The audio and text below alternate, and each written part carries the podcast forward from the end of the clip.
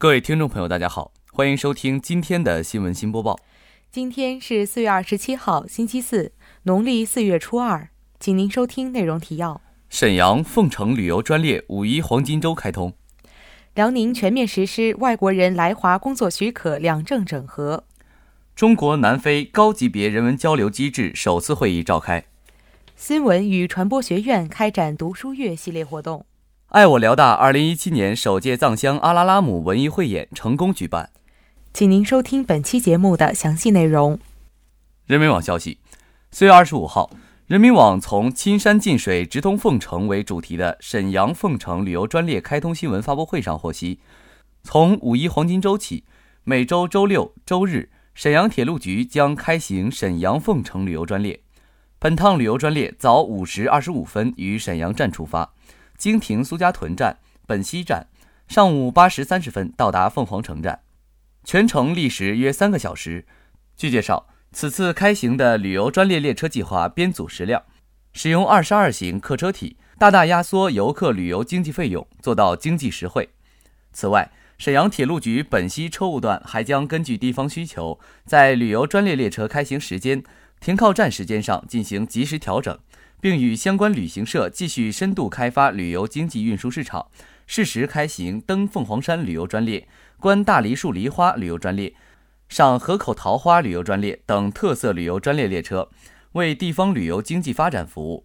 持续提高和改进服务人民群众乘坐火车出行的感受和体验，借势地方旅游业发展，在沈阳市、本溪市、凤城市。丹东市四个城市之间用铁路搭建起一个共同发展旅游经济的大平台。沈阳凤城旅游专列的开通是凤城旅游业发展的新亮点，它是沈阳铁路局本溪车务段首创精神的重要体现。它实现了铁路与地方的合作，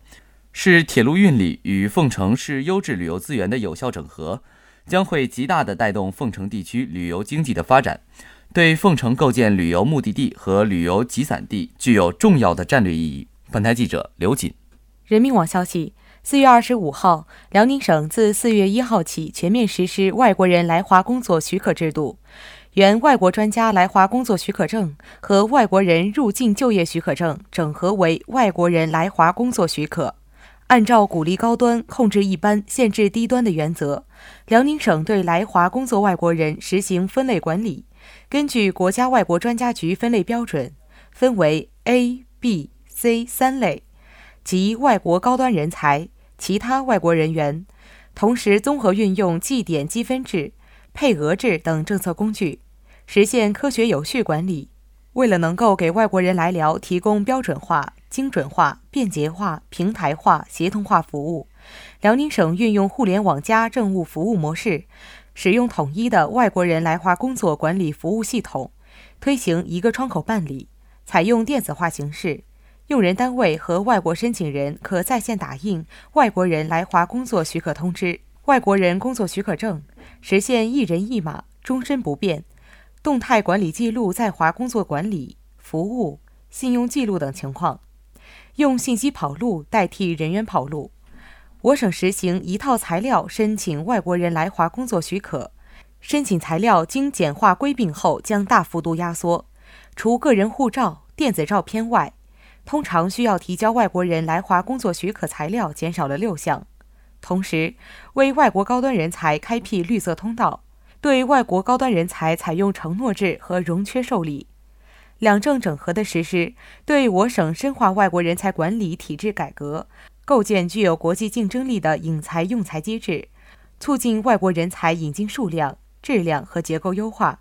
推进我省创新驱动战略实施具有重要的意义。本台记者苏月。人民网消息：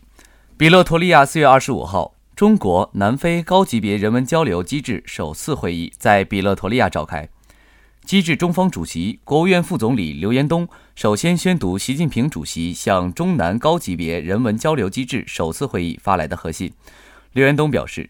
中南建立高级别人文交流机制是习近平主席和祖马总统着眼中南关系大局作出的战略决策，是落实中非合作论坛约翰内斯堡峰会成果的重要行动，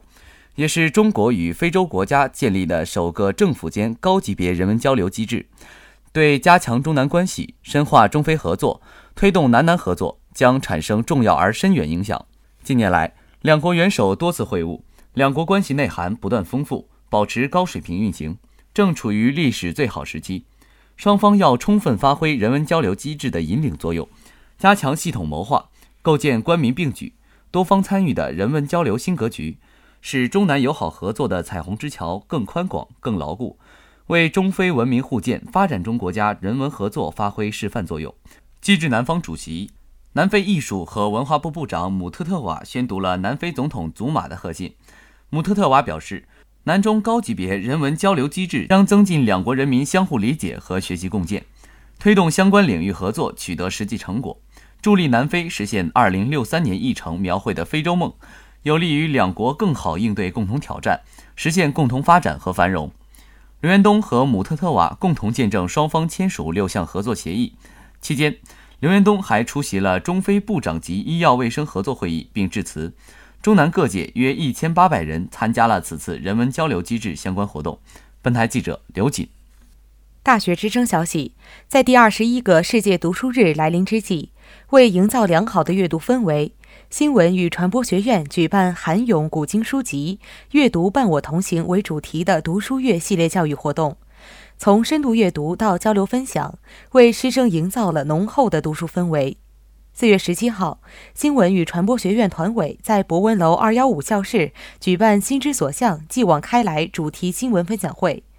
学生代表结合自己的阅读体验，从不同的视角阐述作品的创作背景和特点。发表自己对新闻的认知与体悟。四月二十号，学院在博文楼二幺幺教室举办第三届“阅读点亮梦想，书香成就人生”主题读书交流会。交流会围绕加西亚·马尔克斯《百年孤独》一书展开。七组交流代表从写作背景、女性人物形象和情节的转折等角度，阐述自己对孤独这一人生命题的理解。季殿禄老师提到：“经典永不过时。”阅读经典是一种进取的人生态度。作为未来的传媒人，要多读书、读好书，吸收优秀文化结晶，提升自身的思想道德修养。四月二十一号，学院在办公楼幺零八室特设一处图书馆，开展深阅读读书漂流活动。本次活动旨在开拓学生视野，扩大学生阅读量，拓宽学生知识面。学生自愿分享自己的名著。杂志等图书供大家阅读，并交换图书交流卡，分享读书感悟。活动为学生提供了一个自由阅读的平台，帮助学生实现从碎片化阅读到深度阅读的转变，从而真正感受到阅读的乐趣。本台记者刘锦、苏月报道。大学之声消息：四月二十二号晚，爱我辽大二零一七年首届藏乡阿拉拉姆文艺汇演在蒲河校区新大学生活动中心举行。本次活动由文学院、藏乡会联合主办。文艺汇演主要分为两个部分：民俗风情展览和文艺表演晚会。在风情展览环节，为了充分展现藏乡风采，增进同学们对藏民族文化的进一步了解，藏族老乡们在活动现场分设了食品、服装、展板三大区域。其中，食品区用于品尝西藏各种特色美食，例如酥油、奶酪、牛肉干、青稞酒等。服装区可供同学们试穿藏式民族服饰并拍照留念，展板区则是为同学们了解藏药、节日、藏式建筑、景点等提供帮助。活动现场人来人往，气氛极其活跃。下午的一站式展览持续四个小时后，阿拉拉姆文艺汇演作为压轴戏，在当晚隆重开幕。文学院党委副书记袁峰为本次晚会致辞，表达了学院领导对晚会的大力支持与特别关注。并倡导以后多开展展示我校学生积极乐观的精神风貌，增强学生爱家爱校意识的文艺活动。本次汇演让大家感受到了藏族人民的热情好客，更享受到了藏族文化的独特魅力。文学院参演的吴慧林同学表示，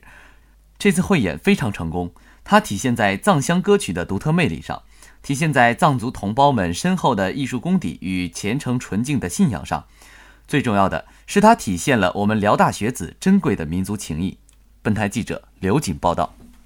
今天的节目就为您播报到这里，感谢导播刘玉红，编辑苏月、刘瑾，主播王天浩、李希。接下来，请您收听本台的其他节目。